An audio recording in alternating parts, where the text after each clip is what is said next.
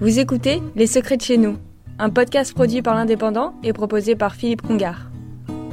Le temps de Sherlock Holmes ou Nestor Burma, deux célèbres détectives, est bel et bien résolu.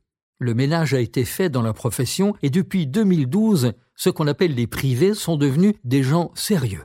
Ils se sont dotés d'un code de déontologie et la profession s'est structurée et féminisée.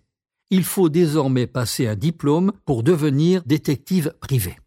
Dans l'Aude, ils sont sept, dont le cabinet Pupet, présent à Narbonne depuis 1943. Leurs missions, elles ont aussi largement évolué.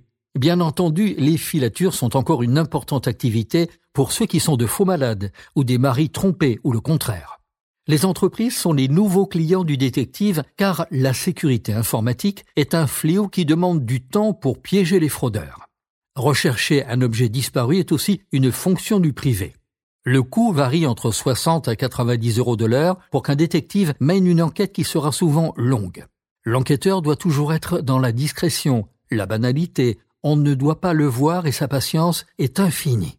À peine un millier de détectives privés en France et seulement sept dans le département de l'Aude, se partageant le travail entre Carcassonne, Narbonne et Lézignan-Corbière. Il existe des écoles privées de formation ou mieux une branche de l'IUT de Narbonne qui peut vous en dire plus en appelant le 04 68 90 91 00. Vous avez écouté Les Secrets de chez nous, un podcast produit par l'Indépendant et proposé par Philippe Congar.